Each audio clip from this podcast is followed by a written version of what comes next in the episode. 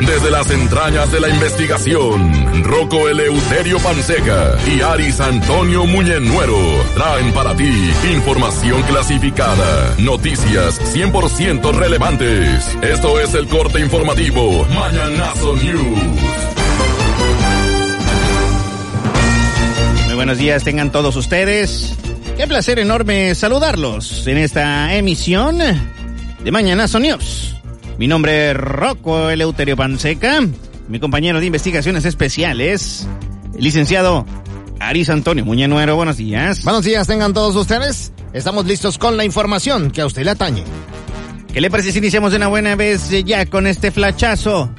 Flachazo informativo. Mañanazo News.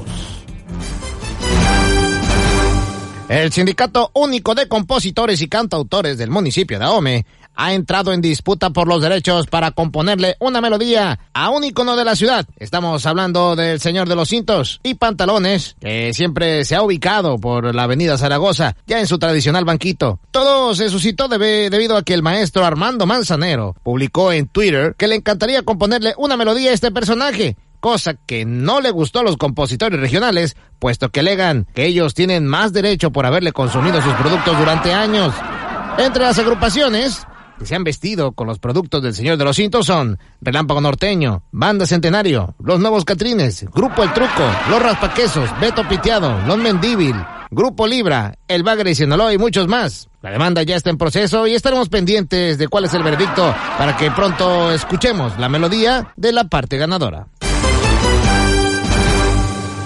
En otra información, el lobo marino que se andaba paseando en el río cerca de la higuera de Zaragoza, por fin declaró ante los medios de comunicación el motivo de su visita a dicha comunidad. Él confesó que viene desde Nueva Orleans y viene a festejar el Día del Ejido, ya que una perrita por medio de Facebook lo invitó, pero se equivocó de fecha, ya que las fechas en inglés son volteadas.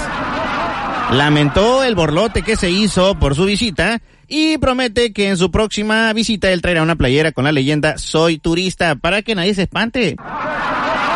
Vecinos de la comunidad de la Higuera de Zaragoza mostraron su cálido afecto y llenaron de regalos al extraño visitante. Entre las cosas que se lleva a Nueva Orleans son el queso amarillo, chilorio, tortilla, frijol zarazo, una arpía de papa y hasta un mazo de quelites. Seguiremos pendientes.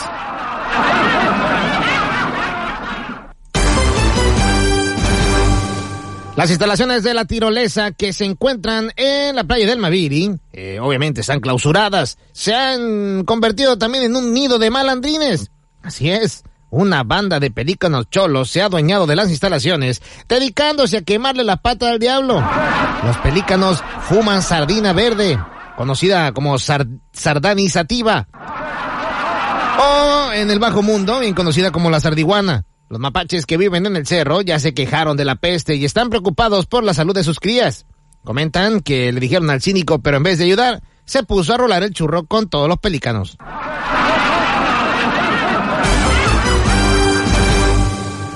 En otra información, eh, resulta que el mandatario estatal ha emprendido una campaña de intercambio de esculturas emblemáticas en las ciudades principales de todo el estado.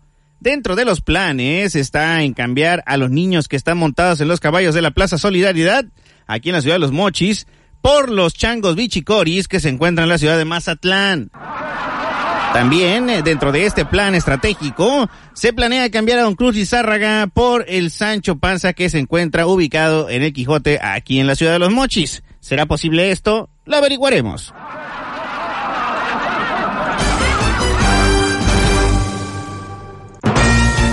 Y bueno, pues hasta aquí hemos llegado con la información del día de hoy.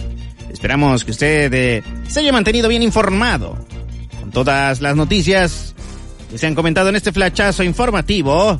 Mañanazo News. Mi nombre es Rocco Eleuterio Panseca, mi compañero. Alex Antonio Muñenuero, usted ya quedó informado.